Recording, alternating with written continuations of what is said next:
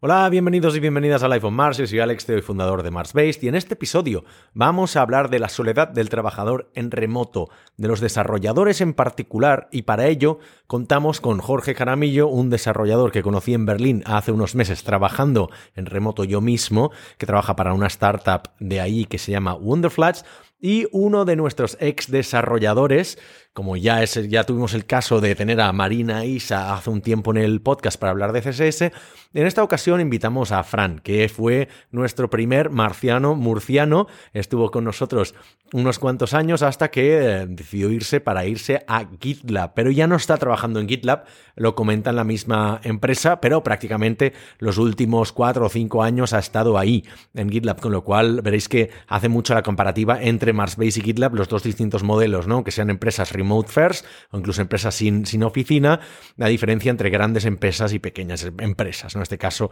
evidentemente, Marsbase es la pequeña, la pequeña empresa. Hablamos de los varios modelos que hay de trabajo en remoto del modelo híbrido, de trabajar en asíncrono versus síncrono, empresa grande, empresa pequeña, diferencias culturales entre países, el cómo aprender a trabajar en remoto, cuándo empezó a afectarles. También yo mismo también comparto mis, mis experiencias con ellos, una conversación a tres lados. También hablamos de pues consejos, ¿no? De los ya no hablamos de los típicos consejos de uy, hay que tener compartimentalizado el espacio de trabajo en casa y cosas que son bastante básicas, sino que ahondamos en profundidad en cosas ya de gente que lleva muchos años desarrollando y trabajando en remoto, como en el caso de, de Fran, que es la persona más experimentada, eh, que lleva por lo pronto 10 años trabajando desde, desde casa y ya tiene muchísima experiencia al respecto y se le nota el, el cómo, no solo cómo describe las experiencias que ha vivido, sino las soluciones que, que le ha puesto el tema. Hablamos de comunicación, de management, hablamos de control de expectativas y de salud mental, que es un tema en el que nos estamos abriendo mucho, que creemos que tiene, tiene una importancia vital porque en Marsbase somos una empresa donde la salud mental la consideramos salud. Así que cualquier cosa, nuestros empleados siempre tienen prioridad absoluta para poder tratar este tipo de ocurrencias dentro de la empresa. Todo el soporte y el apoyo que les podamos brindar desde la empresa será poco. Así que no mucho más. Me gustaría hacer un update a nivel de, a nivel de empresa, pero como dentro de poco pues vamos a hablar más de el tema síncrono que lo hemos adoptado Mars Based y de las novedades que nos trae eh, Startup Grind, los cambios de clientes que hemos tenido durante el verano y otras iniciativas que estamos lanzando y reinventando en la empresa, casi que prefiero dedicarle un episodio a todo esto. Pediros que si tenéis alguna pregunta, de naturaleza técnica para nuestro CTO, Xavi, vamos a grabar un episodio con él de, preguntas y respuestas. Tenemos por lo pronto ya cinco o seis acumuladas, pero si vemos que tenemos muchas, pues lo mismo grabamos dos episodios y, los, los, sacamos por separado. Así que si tenéis preguntas sobre tecnología, sobre Ruby on Rails, sobre tendencias en desarrollo web o móvil, híbrido versus nativo, eh, nuevas plataformas, frameworks, eh, mentoría y coaching de desarrolladores junior, cómo se trabaja en remoto, etcétera, etcétera. La persona a quien preguntarle en nuestro equipo es Xavi, así que hacedme llegar a mí alex.marsbase.com o al email genérico de la empresa hola.marsbase o por cualquier red social donde nos podáis encontrar las preguntas para, para Xavi, así grabaremos este episodio. Así que sin más dilación, os dejo con este episodio sobre la soledad del trabajador en el remoto con Jorge y Fran. Adelante. Bienvenidos a Life on Mars. ¿Qué tal, Fran? ¿Qué tal, Jorge? ¿Cómo estáis? Bien, bien, muy bien. Hoy, vamos a hablar de la soledad del trabajador en remoto, que es un tema que nos han pedido mucho desde en tanto en redes sociales como gente que nos escribe para el tema del podcast. Ya nos escribe gente, con lo cual empieza a tener relevancia el podcast de Mars Race. Pero eh, tenemos, bueno, ambos estáis trabajando en remoto porque, Fran, estás de, desde una casa en la playa, pero Jorge, ¿dónde estás tú? Yo estoy en una furgoneta en, la parte de catalana de Pirineus, aquí cerca de Ribes de Feser. Es que, y además que está diluviando, ¿no? Con lo cual eh, estás forzado a hacer el podcast de una furgoneta. Creo que eres el primero que está haciendo esto. Sí. sí, sí, sí. tendrás el honor de ser el, más remote, quizás cuando hagamos algún día una gala de premios, aunque tuvimos a un speaker hace, hace unos meses que se grabó directamente desde el Web Summit. Él iba charlando desde, o sea, con su móvil, caminando por el puto Web Summit ahí en Lisboa y iba haciendo el podcast. O sea, con, con sus santos cojones decidió que lo, que lo iba a hacer así, más en remoto imposible. Pero bueno, em, para, entrar en, para entrar en materia, ¿eh? o sea, ambos sois desarrolladores, em, habéis trabajado en empresas tanto remotas como, como no remotas, eh, algunos desde una furgoneta, por lo que estamos viendo ahora, pero para, entrar en materia, la soledad del trabajador en remoto es un tema que nosotros en Marsbase la tenemos identificada mucho y de hecho Fran, que es ex trabajador de Marsbase, lo sabe. Siempre comentamos que más o menos te llega para la gente que no ha trabajado en remoto a los 12, 18 meses de estar trabajando en remoto. ¿Cuál fue vuestra primera vez? ¿Cómo lo experimentasteis? O sea, Fran, si quieres empezar tú, pero ¿cuándo, mm. ¿cuándo te pilló y si sabías que esto iba a pasar? La verdad es que no lo esperaba. Es decir, yo no es que sea una persona mega extrovertida que esté siempre en la calle, o sea que a mí el trabajo en remoto en principio me gustaba, le veía sus ventajas, entonces yo eh, no lo empiezas a notar. Yo creo que cuando notas eh, de verdad eso es cuando te reúnes con tus compañeros. ¿Por qué? Porque notas que vienes más lleno de energía. Es decir, cuando haces, por ejemplo, un, summit o cuando vas a, la empresa hace un gathering y todo el mundo se reúne, notas que vienes más lleno de energía, que tu nivel de creatividad aumenta porque te permite hablar con tus compañeros y, comentar ideas nuevas, ideas locas. Es decir, la, soledad realmente no la notas, es algo paulatino que poco, va, poco a poco va mellándote, ¿no? Y depende un poco de tu personalidad el que em, te afecte más anímicamente o menos. Pero tú recuerdas el primer día que, de hostia, ahora sí que estoy un poco de bajona porque tú dices progresivo, ¿no? Y seguramente no te des cuenta, pero esa mella Em, sobre todo en perfiles más, más focalizados en desarrollo, ¿no? O sea, no como el mío, que es un, un, híbrido entre técnico y ventas, que al final me reúno con mucha gente, hago eventos y tal, pero, pero como desarrollador, ¿recuerdas algún día decir, vale, ahora sí necesito ver a gente? Sí, sí, eh, y fue después de un, par de dos o tres meses de sprint para hacer una, unas features que teníamos que hacer y tal. Y el problema también con el trabajo en remoto es que nunca, si no tienes buenos hábitos, nunca desconectas. Eh, lo típico de que estás en el sofá y dices tú, ahora tengo la idea, ahora el problema que tenía ya tengo la solución. Entonces vas al ordenador y vuelves y vas y vuelves. Entonces no terminas de desconectar y entonces em, eso va, va, va mellando. Entonces después de estos dos, tres meses, llegó un momento que ya soñaba incluso con el trabajo. Es decir, no terminas de desconectar. Em, eh, en ese momento creo que mi mujer llevaba, llevaba la cría al colegio. Es decir, puede ser que incluso llevara sin salir de casa dos semanas. Jorge? ah, vale, perdona, no pensaba que habías acabado. Sí, sí, no, y, entonces llega un momento que dice, que parece que, además, notas que ya hasta tu cabeza no piensa igual. Está mucho más lento. Entonces ya llegó un momento que dije, tengo que cambiar algo radicalmente.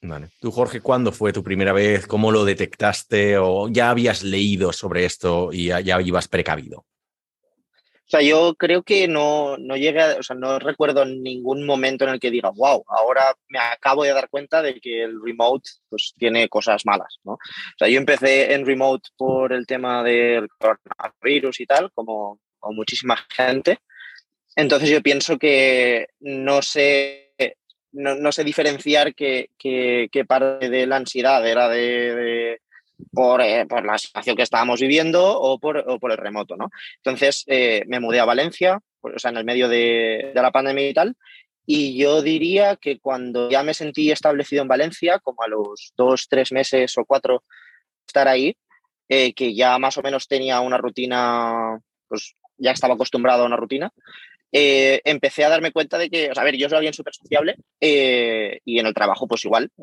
cuando yo estaba físicamente en las oficinas pues, eh, estaba de un lado para otro y relacionándome con, con, bastante gente y, eso era genial y me daba una vitalidad que no era del todo consciente que la iba a perder un pelín.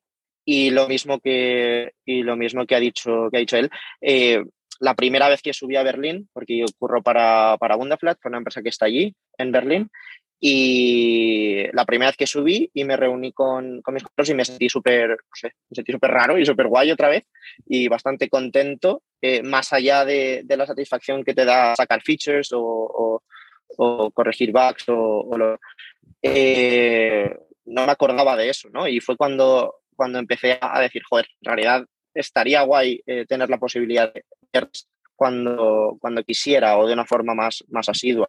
Y yo creo que también al, al estar trabajando donde, donde, no, donde el, el remote ha sido algo uh, semi-forzado, ¿no? Uh, eh, no es realidad de, la, de, de, de, los founders de querer eh, tener una remote, sino vérselas venir y decir, vale, ok, hacer remote. Entonces ahí hay, hay cosas que hay cosas pues que no se estiman empresa desde la startup y que yo pienso que se deberían o, por lo menos ya, ya, ha pasado suficiente tiempo como para como para como para dar nota a esto y, ver cómo, se puede echar una mano al, al employee. Vale, o sea, básicamente la cosa que tenéis en común los dos es que os disteis cuenta de que os afectaba el remote cuando os reuníais en persona, ¿no? Cuando, cuando, o sea, por el contraste de los get-togethers, ¿no? Eh, ya sea el company retreat, ya sea las reuniones, yo qué sé, trimestrales o mensuales, lo, lo, lo, lo que haya. Y eso me hace pensar, o sea, no lo habríais encontrado si no os hubierais reunido en persona con, con el equipo. Es decir, hay empresas que no se reúnen nunca, jamás, ¿no? Eh, que es un trabajo completamente de, descentralizado. Pero entonces, la importancia de estos get-togethers, ¿no? Fran, tú en tu caso has experimentado los Martian Days, que hacíamos cada dos, tres meses en Marsbase. Eh, claro, cobran más, más, eh, más relevancia en este sentido. Y nosotros vimos que durante la pandemia, claro, estuvimos casi dos años y medio sin reunirnos. La, última reunión en persona fue la cena de Navidad de, de diciembre de 2019. La siguiente tenía que haber sido en febrero de 2020, pero ya la cancelamos viendo lo que se, ve, lo que se venía encima. Y no nos volvimos a reunir hasta abril de 2022, ¿no? lo cual es una locura. Son do, dos años y medio más tarde. Dicho esto, entonces, ahora como, como consejo, ¿no? Eh, viendo las empresas para las que trabajáis, las que habéis trabajado, eh, ¿Qué, ¿Qué, recomendaríais a gente que, está, que va a iniciarse en el trabajo en remoto que tengan que buscar a la hora de dinámicas en persona? Fran, igual tú. Creo que depende también un poco de tu personalidad. Es decir, si eres más, eh, como en tu caso, um, que necesitas más el contacto con la gente, sí, sí, es verdad que necesitas buscar una empresa que sea mucho más dinámica, que, por ejemplo, a lo mejor incluso tenga este, no, no modelo híbrido de remoto, sino que tenga oficinas y tú puedas ir a la oficina, no que te digan, no, son dos, tres días, no, no, no, que tenga oficinas físicas y tú puedes quedar con tu equipo, con gente, oye, vámonos a la oficina o vamos a quedar los viernes o vámonos un par de días a la oficina y nos vemos. Si tienes ese, ese, esa personalidad, sí recomendaría buscar empresas que te permitan hacer eso. Y si no, que por lo menos regularmente hagan esos get together. Por ejemplo, en Marspace lo hacíamos cada dos o tres meses, en, en, GitLab lo hacíamos una vez al año, pero mmm, la frecuencia ya, ya depende de la persona. Para mí, una vez al año está bien, quizás dos veces al año sería lo mejor. Pues poco, ¿no? Una vez al año, que o sea, a mí me suena como algo muy poco. Pero claro, está, es verdad que hacíais una semana, ¿no? En GitLab, pero me suena. Exactamente, exactamente, hacíamos una semana, pero es que de, depende de tu personalidad. Yo, para mí, eh, el nivel, cuando venía, tenía las pilas tan cargadas que iba poco, se iban gastando poco a poco y me duraban quizá para llegar, hombre, también ten en cuenta que entre medias te puede, tiene las vacaciones, entonces que también vuelve a recargar un poquillo, ¿no? Claro. Pero, pero sí, es decir, por lo menos para mí, una vez, una vez al año si es, si es mucho tiempo y si, y si no, como se hacía en Marsbase o como se hace en Marsbase, cada dos, tres meses y tal. Eh, pero sí lo recomiendo. Al principio el remoto parece muy bueno, muy guay, estás en tu casa o desde cualquier sitio, puedes hacer... No, eh, al final es una trampa que, que además nosotros tenemos casos y conocemos casos de gente que ha estado en remoto cuatro o cinco años y después ha dicho, oye, mira, que no aguanto más. Es decir, poco a poco te va minando. Entonces, para dar ese chute de energía, los Get Together son muy... O, o ya no Get Together, sino incluso eh, lo, que, lo que pasaba en, GitLab es que había gente, em, éramos eh, o son 1.800, 1800 personas. Entonces, había en muchos países gente trabajando desde el mismo país. Entonces, daba la posibilidad de que ellos se reunieran en, cafeterías o en, o en, sitios, entonces se reunían periódicamente ya no la empresa, sino los propios trabajadores hacían por reunirse una vez a la semana. ¿Pagado por la empresa? ¿O qué? Porque hay empresas que hacen esto. En GitLab lo hacían, en GitLab sí lo permitían, sí. lo pagaban ellos. De hecho, en GitLab lo que, lo que también tenían es que si ibas a visitar a otro trabajador de GitLab y tenías que hacer un viaje, te pagaban parte del, del costo del viaje. Inclusive para incentivar eso. Pero claro, el modelo de GitLab es, una empresa sin oficinas. Entonces, claro. entonces conocen y saben que mm, el trabajador no se debe de quemar. Entonces incentivan ese tipo de cosas. Hostia, te gustan ¿eh? las empresas sin oficina, porque de hecho, luego, luego entraremos un poco más en a, trapo en esto, porque yo creo que hay una diferencia sustancial entre las empresas que, que no tienen oficina y por lo tanto no hay opción de ir a la, oficina versus las que son remote o incluso hard remote y dicen, pero tienes una oficina por si quieres ir y hay gente que va, porque entonces puedes tener los dos tipos de personas, ¿no? Los que quieren socializar, los que quieren socializar a medias y los que no quieren nunca jamás.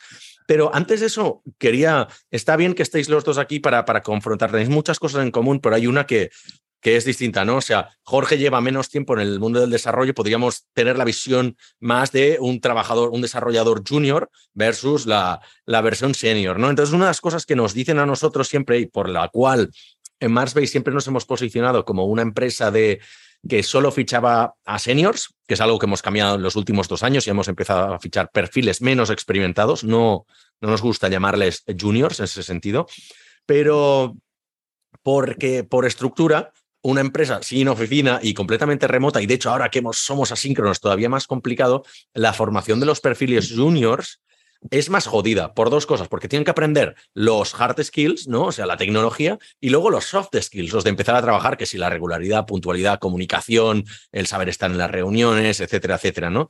Y tener que aprender dos cosas a la vez en un entorno en el que no sabes si tus compañeros están ahí o no están, todo es súper complejo. Entonces, tú, Jorge, que lo has vivido forzado, digamos, por la, por la pandemia, ¿cómo lo ves desde el punto de vista de un junior? ¿Qué debería saber un, un junior, una persona que empieza a trabajar en el mundo del desarrollo en entornos remotos?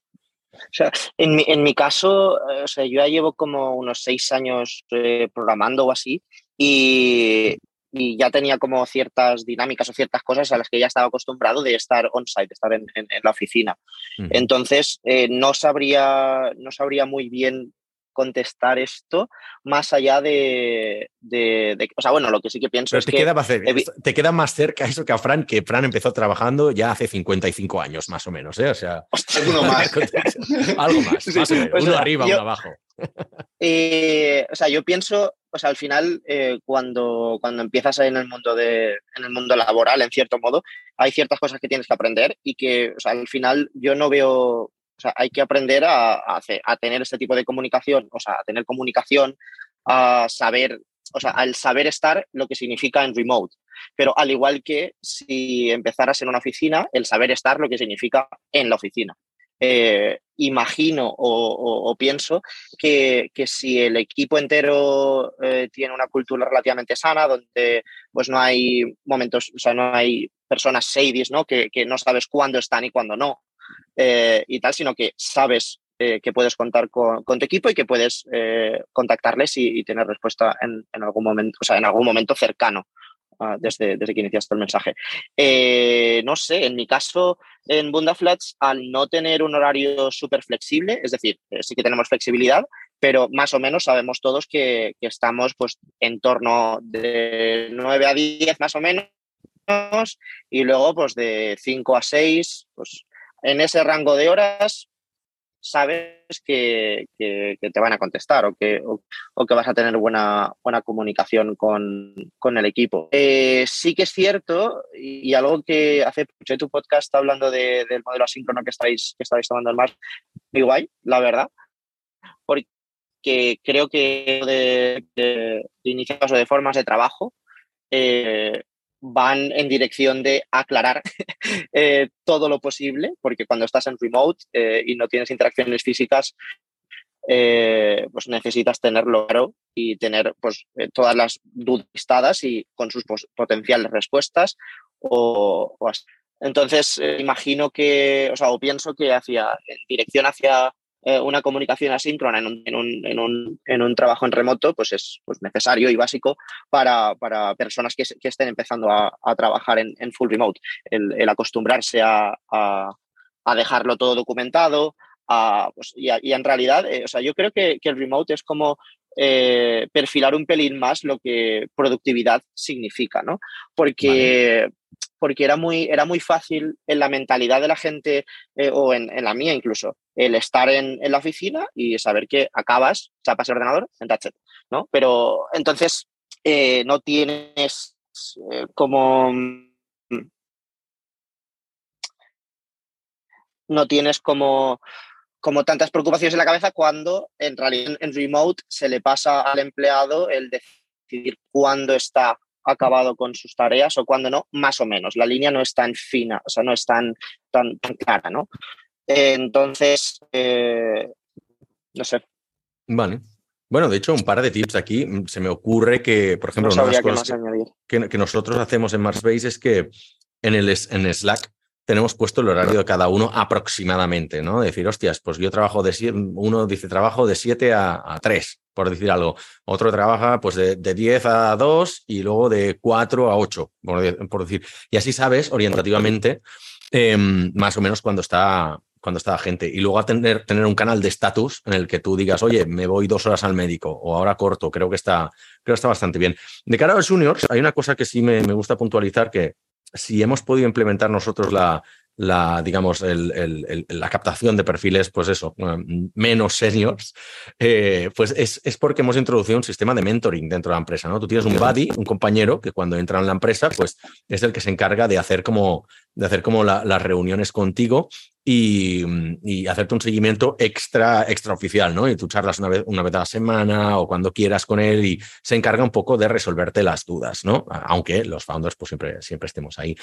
Fran, desde tu punto de vista y quizás más de, haber trabajado en pues, una empresa como más tocha como, como GitLab, pero y desde el punto de vista de, de tú haber trabajado también con perfiles menos senior eh, o incluso para ti mismo, ¿eh? como senior, eh, ¿qué has encontrado tú que a pesar de ser senior, mm, te haya afectado muy personalmente con el tema de, la soledad del trabajo en remoto.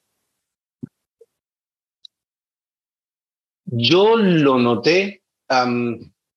Esto depende mucho del tipo de empresa. No es lo mismo la empresa tipo Marspace que nace para ser remota o, o totalmente remota. Sí. A empresas que se han tenido que volver remotas o ofrecer, u ofrecer esa posibilidad. Es decir, yo creo que si ya la empresa se orienta a ser remota, yo creo que ya nace con unas buenas prácticas y es diferente. Ahora bien, dentro de, yo ya después de, de dejar uh, de irme de Marspace, yo creo que tenía una buena, unos buenos hábitos, había aprendido muchísimas cosas de vosotros de, de trabajo en remoto, pero todos trabajábamos en, en, en España. Entonces, quieras que no, coincidíamos en horarios, era, era cómodo, la comunicación era, era síncrona, pero yo esto lo noté al ir a GitLab. En GitLab el modelo era o es totalmente asíncrono. O sea, ten en cuenta que a lo mejor parte de tu equipo puede ser que esté en Nueva Zelanda o esté en Australia, el otro en la otra punta del mundo y tienes que tener, no puedes realmente hacer meetings donde esté todo el mundo no hay una hora en la que pueda coincidir todo el mundo. Entonces, por eso eh, eh, el modelo asíncrono me costó mucho. Eso de no poder hablar, hacer, mandar un privado por Slack a alguien y que me respondiera, eso me, eso me, me frustraba mucho al principio. ¿no? Porque Entonces, además, que la comunicación eh, es siempre por canales públicos, ent entiendo. Sí, sí, por canales públicos y de forma asíncrona. No sabes si la otra persona está.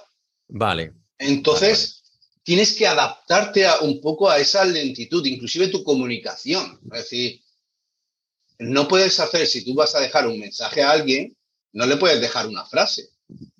Porque, ya. claro, cuando esa persona lo lea, puede ser que no te entienda. Entonces te dice, perdón, y tienes que volver a explicarlo. Y a lo mejor se han pasado tres días hasta que conseguir la respuesta. Entonces, tienes que aprender a, hacer, a tener una mejor comunicación, mucho más expresiva, mucho más declarativa, donde expliques todo lo que tú quieres de la respuesta para que la otra persona, primero, no tenga lugar a, equívocos y te responda todo lo que tú quieras. Entonces, eso fue lo primero que, yo noté, porque claro, GitLab eh, como, como código es un monstruo, es un monstruo, es un monstruo, me refiero en, en, en, cantidad, de lo grande que es, en calidad es, es asombroso, o sea, es muy bueno.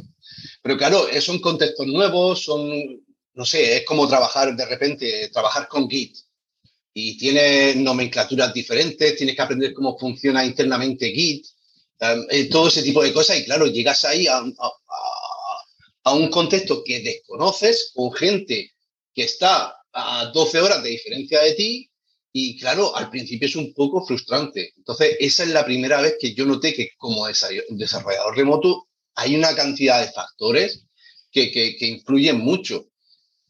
Y ahora por ejemplo, en la empresa en la que estoy, en Editflex, ellos se quieren volver más remotos. Es decir, son remotos, tienen oficinas, pero las dinámicas las quieren volver más remotas. Sin embargo, son más síncronos.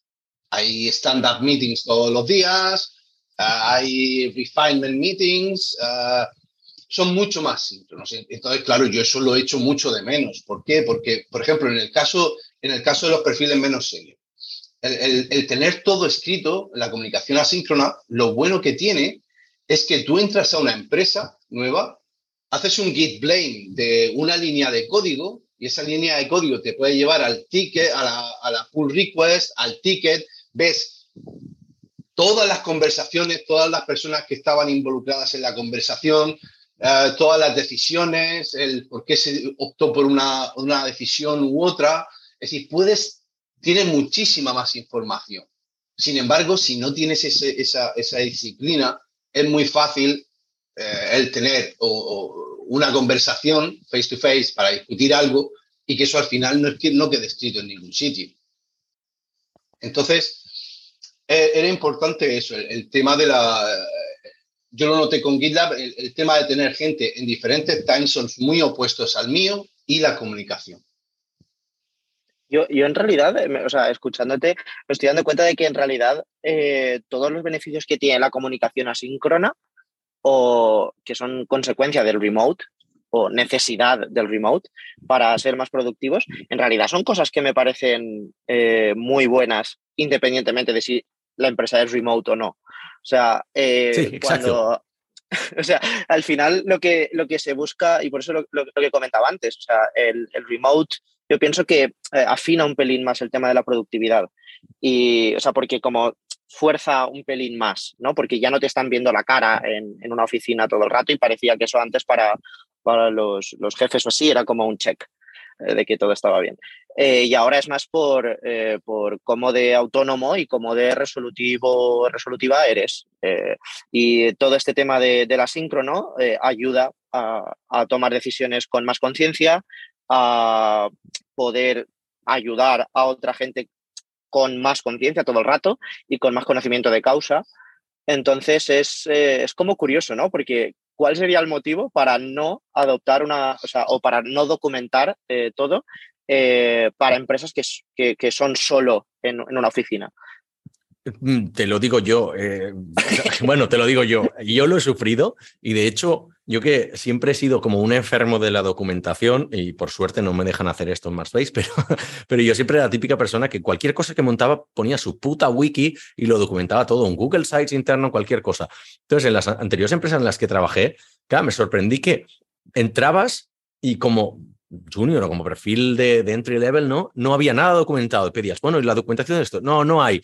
¿Y esto cómo se decide? Bueno, en las reuniones. No había nunca ni tan siquiera unas guidelines de decir cómo puede, cómo puede ayudarte a ti a tomar decisiones. No, todo, para todo se tenía que hacer una reunión, para, todo se hacía un poco on the spot improvisado. Me atrevería a decir, pero siendo un poco conspiranoico y desconfiado, que es porque así no hay trazabilidad de quién toma las decisiones. Pero no creo que sea eso. Creo que es simplemente porque la gente es inútil y completamente inoperante y, no sabe hacerlo mejor porque viven achicando agua en la mayoría de estas empresas, sobre todo en las cárnicas, ¿no? donde habremos pasado más o menos todos por, eh, por suerte, por desgracia, viven achicando agua y lo último que se les ocurre es decir, pues vamos a documentar cosas para el que venga después. Es, primero me salvo la cabeza yo y el que venga después pues ya se apañará, ¿no? Porque realmente viven día a día y tienen súper poco margen porque lo único que están haciendo es apagar fuegos. Pero bueno, para no desviarnos mucho del tema y y volviendo al tema, al tema de, la soledad y más temas de, tanto de mental health, ¿no? Sí que me gustaría saber si habéis, tenéis algún tipo de algún tipo de cosa a la que ya hayáis recorrido rituales, eh, incluso personas o, libros eh, a los que recurráis cuando mm, sintáis que, que, os hace falta un poco más de, interacción o para paliar los efectos del, del, trabajo en remoto, ¿no? Psicóloga. Viva las psicólogas. ¿Vale? no, sí. O sea, a ver, eh, o sea, sí. O sea, en realidad de apoyarme en la, en la psicología y en todo lo que se suele decir, eh, que, o sea, en todo lo típico que es bueno para, para las personas, pues sí, hacerlo. O sea, como descansar bien, eh, pues tratar de hacer ejercicio, comer lo más sano posible, tomarme breaks, o sea, algo que sí que, algo que sí que, que sí que hago, o sea, que sí que hacía justo antes de empezar las vacaciones era como tener momentos muy, muy claros, ¿no? De eh, tengo una tarea, la hago, la acabo, o, me marco como pequeños objetivos, dividiendo la tarea en cuanto menos mejor. Y si estoy delante del ordenador es porque estoy trabajando en esto. Si estoy delante del ordenador y no estoy haciendo algo que tiene relación con esto, me levanto, me voy y paseo a trompa a mi perrita, o me despejo y luego vuelvo, o me pongo a cocinar, eh, o algo, hago algo que, que, mi cabeza como entienda como pensar en otro o tener otro tipo de problemas en la cabeza para luego volver.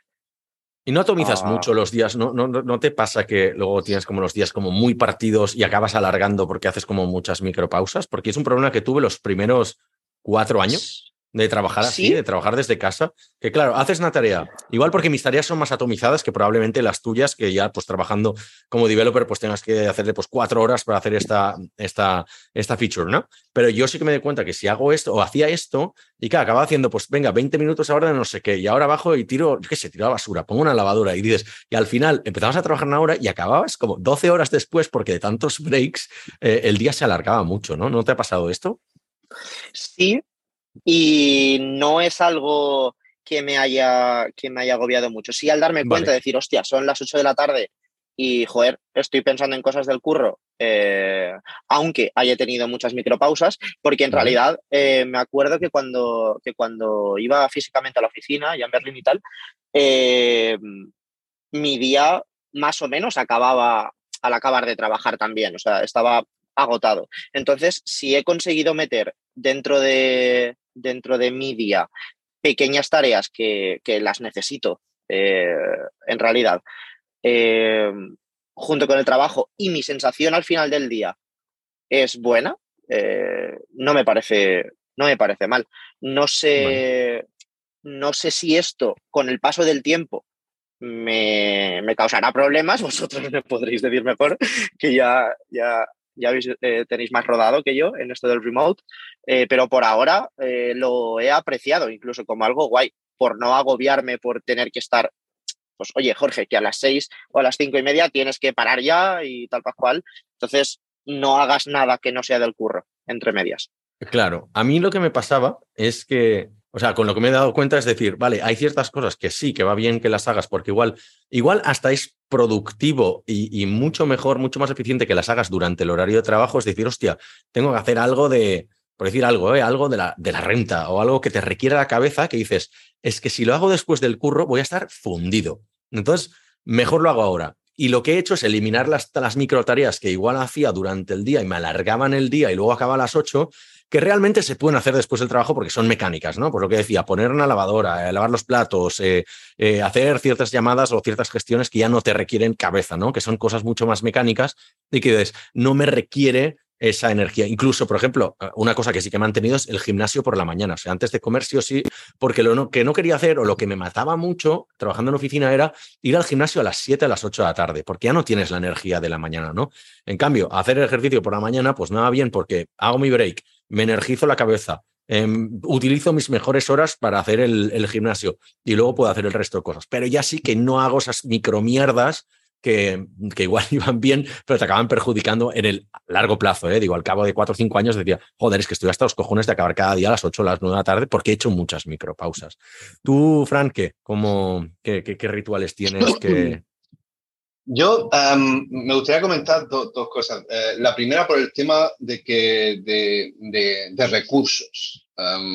aquí la empresa también es un factor importante. Es decir, el que la empresa reconozca eso, reconozca el, burn, el burnout, el, quemarse, el tema del remoto, es muy importante. Em, yo, por ejemplo, en, empresas como GitLab había programas de mental health. Entonces tenían... tenían como eh, Sí, sí, sí, exactamente. Entonces tú ellos, hay empresas asociadas, entonces podría hacer desde tenías psicólogos, tenías coaching, tenías, luego si quieres hacer mindfulness o... Había diferentes recursos, ¿no? Desde el que tú podías tirar si tú, si se te No te veo haciendo mindfulness a ti. Lo he intentado, lo he intentado dos veces y ya he dicho, mira, eh, esto, esto no es para mí, esto no. Pero bueno, al final, Exactamente, hablar con otras personas. Sí es verdad que, por ejemplo, a mí em, siempre eh, culturalmente me afecta mucho que la persona sea afín a mí. Entonces yo he hablado con a lo mejor psicólogos que están en Estados Unidos y no me... No, no, no, no sé, hay, hay, una diferencia cultural que no, que no me permite librarme. pero bueno, al final la empresa es importante que tenga este tipo de recursos eh, disponibles para el, para el, trabajador. Y luego, em, para el tema ese del, del scattering, de, ese, de, tener diferentes tareas, yo lo que he hecho ha sido cambiar mi horario de trabajo. Yo, por ejemplo, en la empresa en la, que estoy, casi todos los meetings son por la mañana. Eh, son la mayoría están en UK, en Inglaterra, en, Inglaterra, Y entonces los meetings a mí son pues, a las 11. Entonces eso ya me parte la mañana. Entonces yo ya he visto que a mí se me da bien trabajar temprano. Entonces yo lo que hago es que yo me levanto a las 5 de la mañana, he hecho tres o cuatro horas del tirón, que esas son mis horas productivas, y ya el resto, porque sé que gente me va a preguntar, vamos a tener que hacer llamadas cortas, entonces no te deja, no te deja liberarte. Entonces, es identificar también tu hora de trabajo. si eres un night owl, una persona que le gusta por la noche, pues a lo mejor lo prefiere, prefieres trabajar por la noche. Pero cada uno identificar ese tipo de, el horario que te viene a ti mejor. Y yo hago también lo mismo que Jorge. Cuando yo veo que estoy divagando o que ya he abierto demasiado YouTube, digo, mira, vamos, vamos a hacer algo diferente. Otra, otra cosa que, que también hago es reevaluar mis, mis horarios o mis horarios o mis tareas o mis costumbres, mis rutinas cada dos semanas y suelo introducir algo nuevo, algún cambio, para ver... ¿Tipo qué? No sé, o cambiar horarios, o incluir una actividad, o venga, en vez de pasear el perro todos los días a las 9, a las 2 y a las 7, porque a lo mejor te corta con algo que tú estés pensando, pues lo cambiamos, o, o introducir tareas, o venga, voy a probar a salir a correr, o voy a probar a hacerlo, algo que te permita salir de la rutina porque creo que lo importante es salir de la rutina. Es decir, el volverte un asteta, una persona que está delante del ordenador continuamente, porque además el problema que tenemos nosotros es que para la mayoría de nosotros nuestro trabajo es nuestro hobby. Entonces, si no estás con una cosa, estás con la otra, es decir, siempre estás delante del ordenador.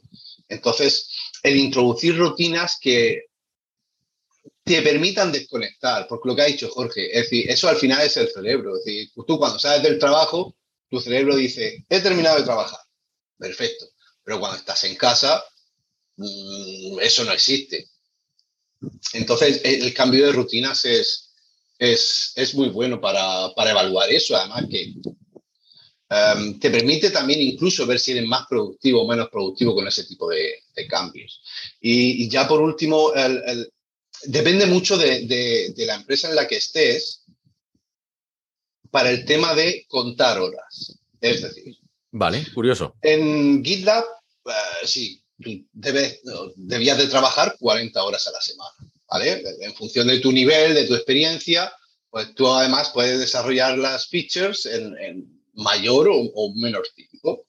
Entonces, nosotros al principio trabajamos en, en sprint de cuatro semanas y ahí la norma era, si no se dice nada, se va a hacer.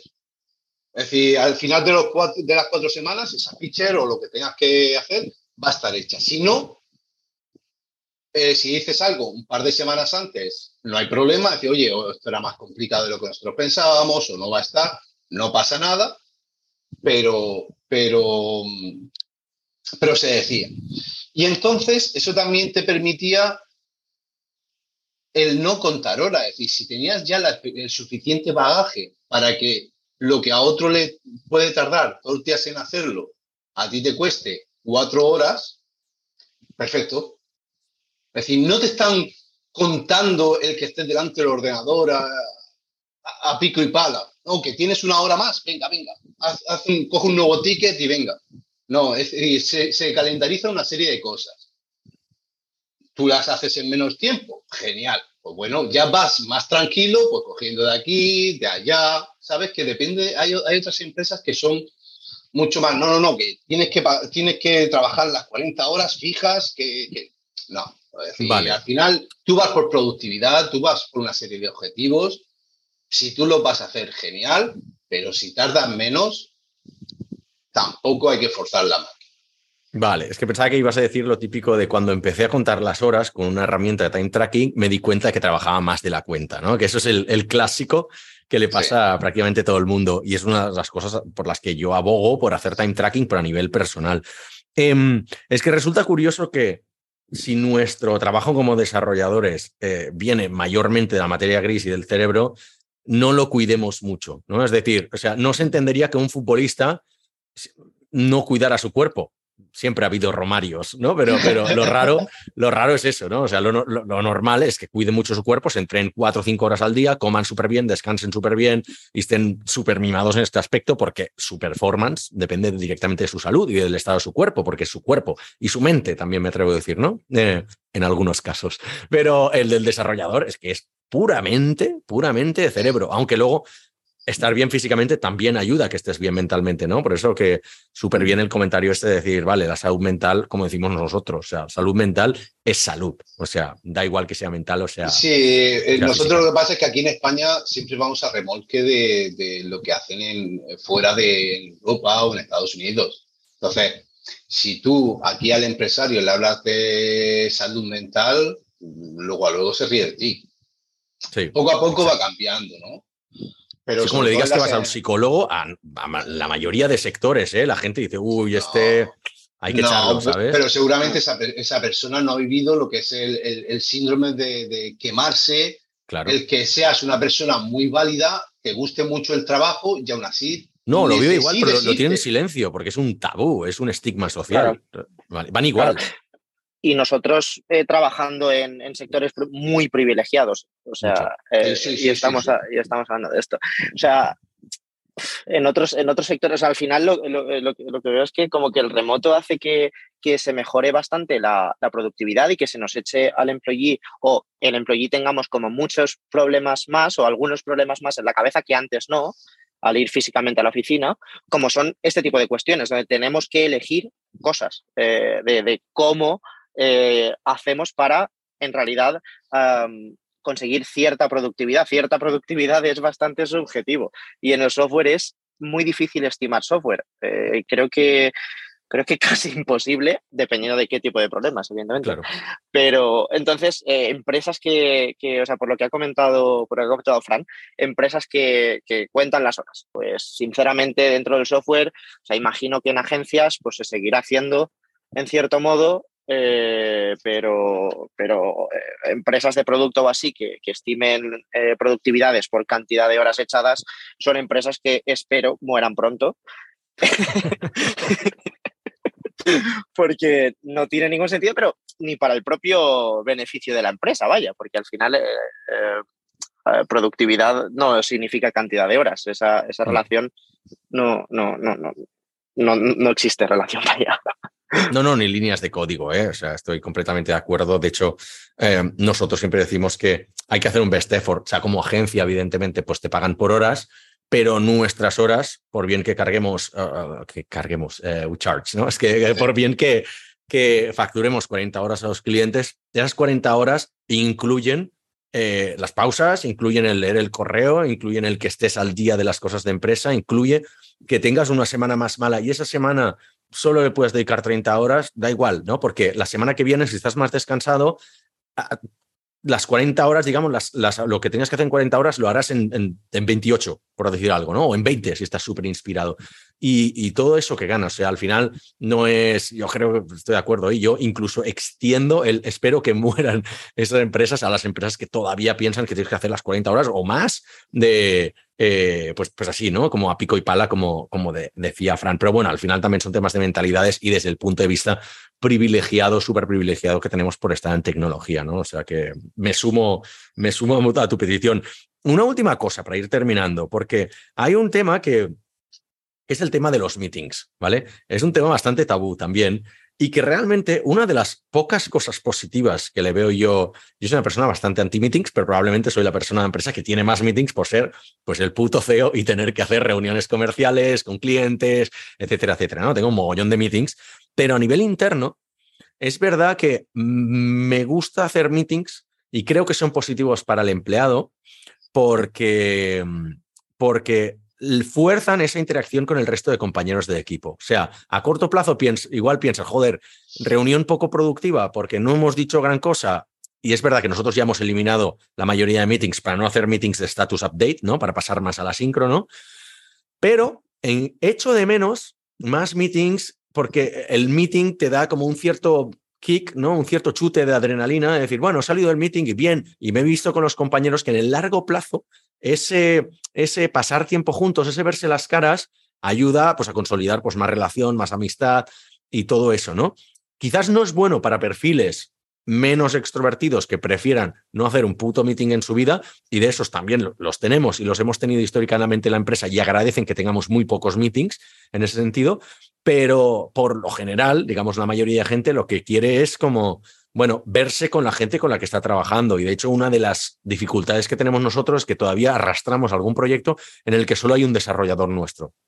Por política ahora solo hacemos proyectos donde hay un mínimo de dos, porque puedan charlar con alguien de la empresa, porque eso hemos visto que los que estaban en un proyecto de una sola persona han sido los que históricamente pues igual se han acabado yendo, ¿no?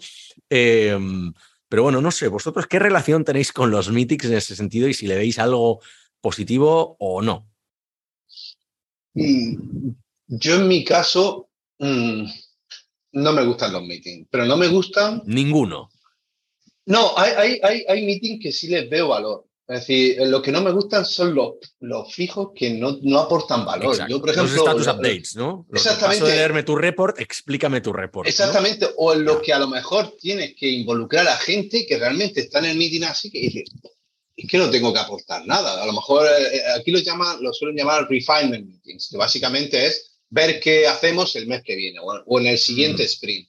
Y entonces a lo mejor casi todo lo que se va a hacer es backend y tiene a los frontend, pues así, pues, sí que estoy perdiendo el tiempo. Yeah. Entonces, yo haría los meetings jun justos involucrando a la gente que debe estar ahí. Y luego sí veo bien los meetings one-on-one. -on -one.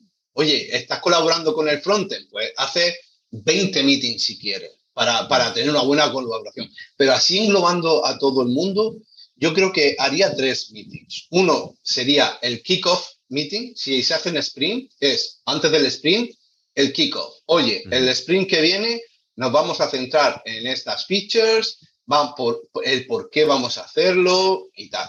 Luego haría otro que es el, el, el suena mal en español, el retrospectivo. Sí, el retrospectivo. Ha terminado sí. el, cuando ha terminado el sprint, se ve qué se, qué se ha hecho bien, qué se ha hecho mal, qué se puede mejorar y el, eh, y el dar eh, uh, kudos someone. Um, sí, como agradecimientos. Uh, agradecimiento a alguien del equipo que lo ha hecho muy bien, pero ya no, por, ya no por su trabajo, incluso en colaboración. Pues lo ha hecho, esto lo ha hecho genial, que sin ser tarea suya, pues me ha ayudado a entender esto o lo que sea. Es decir, esos son más de team building y de, orientación del grupo.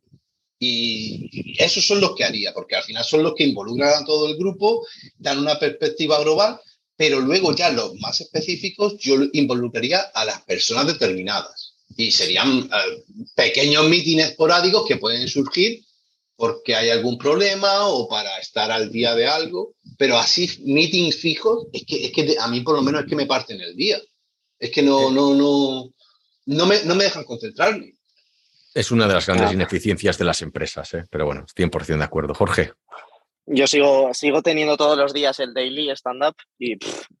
Eh, ¿Y ese es, status update o no? es, de eh, esos... definitivamente. O sea, hace, hace no mucho propuse, o sea, porque he rotado varias veces de PM y hace poco propuse como hacerlo solo por escrito.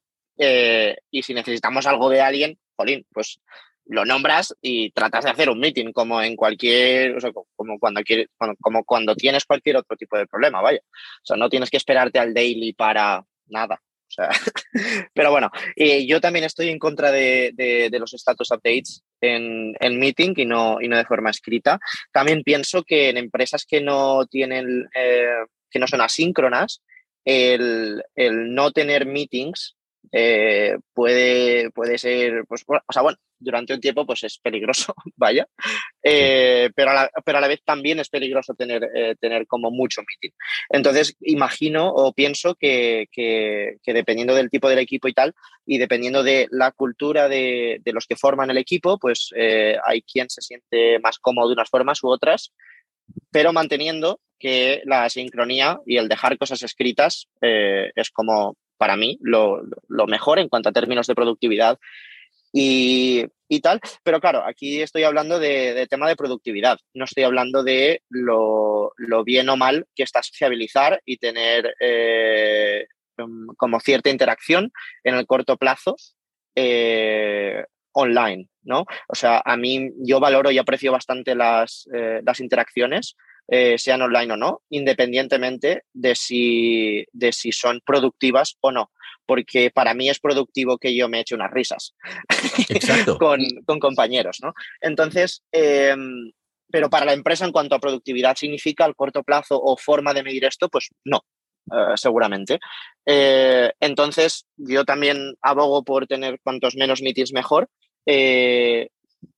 Y también abogo por eh, tener cierta, cierta cultura del remoto, donde se hagan cosas en remoto que no tengan que ver solo con productividad, eh, de, oye, vamos a trabajar o vamos a hablar sobre, este, sobre este problema o sobre esta feature o sobre lo que vamos a hacer dentro de un tiempo, sino ah, tener o de alguna forma tener actividades con, con el resto de, de teammates teniendo pues, pues interacciones online eh, para luego cuando estés físicamente, pues que no tengas que empezar de cero, entre comillas, eh, o así.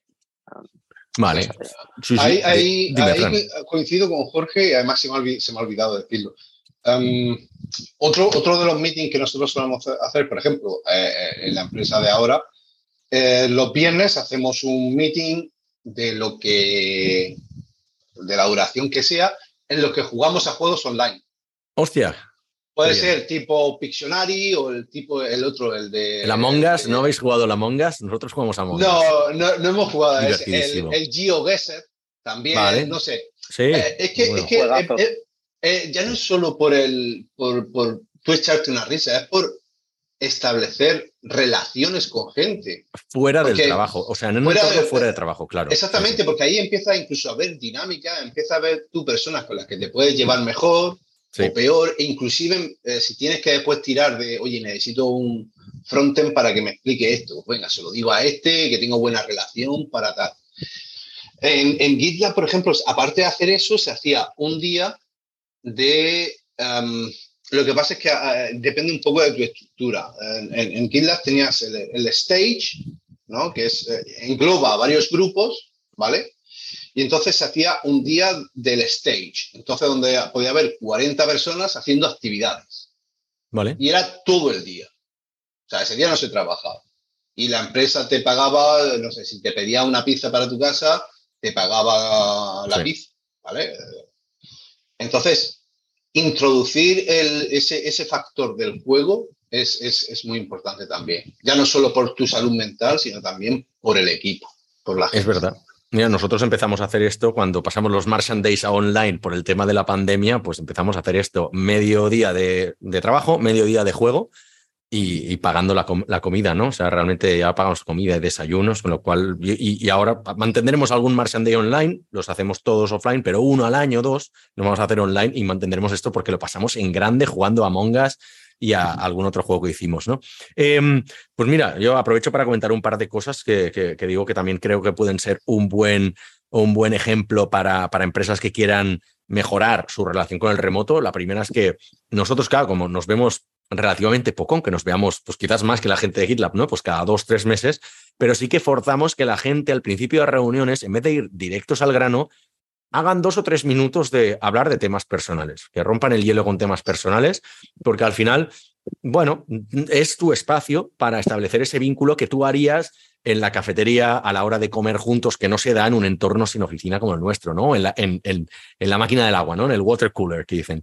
Y la segunda es que los viernes hacemos el Martian Coffee, que es, eh, pues eso, media horita a las diez y media de entrar en, en, en GatherTown, que es una plataforma para, para, para meetings virtuales, y, estar ahí media hora de casual, o sea, hablar completamente de cosas random, off topic, o sea, nada, nada de trabajo. Y bueno, si alguien quiere hablar de trabajo, se habla de trabajo, pero generalmente, pues cosas de familia, lo que será al fin de y todo eso. Y funciona muy bien. No es obligatorio, se apunta quien quiere, pero siempre hay cosas. Y ahora, desde hace un tiempo que les damos como una cierta una cierta temática, ¿no? Si hay, ha habido el lanzamiento de algún proyecto, pues oye, que esa persona pues venga y nos explique un poco esto. A una persona celebra el aniversario dentro de la empresa o su cumpleaños a nivel personal, pues venga, va, vamos a hacer. Y, cuando hay esos especiales, también pagamos el desayuno y creo que va súper bien. O sea, realmente es una de las mejores iniciativas que hemos tenido como empresa que seguramente la, la, robamos de alguien. Última pregunta, para, para ir cerrando.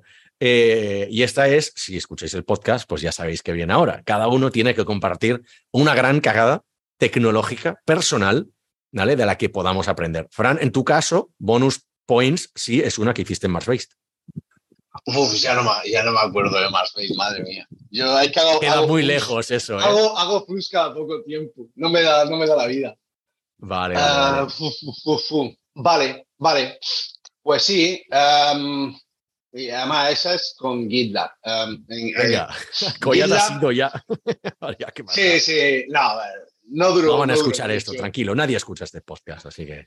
No, todo es público, incluidos los issues, esos issues son públicos, todo el ah, mundo lo puede ver. No voy a poner los enlaces, pero está, está disponible. No. Um, GitLab um, tenía uh, la feature de los snippets, que es como los GitHub uh, gists, la tenía un poco olvidada, ¿no? Entonces querían actualizarla, querían darle un poco más de dinamicidad. Entonces, ¿qué hicimos? Les añadimos un repositorio a los snippets. O sea, todo lo que tú subías ahí iba al final a un repositorio que tú te lo podías bajar, lo podías subir. Y claro, todos los controladores, todo el código relacionado con los procesos de Git, de Git estaban asociados a proyectos. Y entonces, claro, un snippet no está asociado a ningún proyecto o puede no estar asociado. Entonces tuve que refactorizar toda la lógica relacionada con todos los, workflows de Git para poder trabajar sin, sin, un proyecto asociado a ese, a ese recurso. Y claro, hay muchos workflows diferentes, muchas cosas que puedes hacer con Git, entonces, claro, impedí eh, un bug no muy grande, pero bueno, impedí hacer pushes a, a GitLab una orilla. ¡Hostia! no, está, no está mal, no está mal. Oye, súper súper bien. Vale, gracias por compartirlo. Jorge, en tu caso, como no van tus jefes, son alemanes, no van a entenderlo. O sea que adelante, desnúdate. No, vamos a ver, eh, yo creo que, o sea, en Onda Flats eh, no la he, o sea, diría que una vez sí que le he cagado eh, un poco, pero tampoco era así como no iba a morir nadie, ¿no? Al final esto es una plataforma para, para, alquilar pisos y tal. lo, que, lo que me pasó fue que estábamos, o sea, yo estaba haciendo refactor de, de, los use effects de algunos components, eh, porque, bueno, al inicio de cuando salieron los, cuando salieron los use effects, pues eh, yo creo que no llegábamos a utilizarlos eh, todo lo bien que deberían. que deberíamos y poníamos este tipo de comentarios de um, ESLint, skip this line, porque teníamos algunas rules que, que, pues eso, que no permitían que tú no pusieras en el dependency array eh, ciertas, ciertas dependencias. Y en, algo que estaba, que estaba trabajando era pues, en corregir el de, el de un component que era de Analytics. Y pues durante 12 horas eh, estuvieron eventos eh, siendo enviados de forma, no sé, muy locas, enviándose millones de eventos.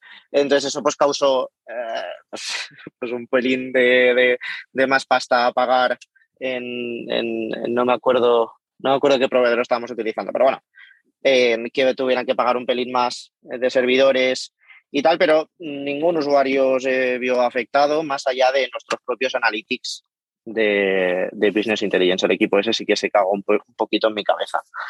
La más... Eh, o sea, pero bueno, no. Siempre no, está bien trolear no. a los marketers, no pasa nada. Yo Sí, sí, no, no, te yo- tendré en peor estima por o sea, trolear a un marketer. Yo contento de eso.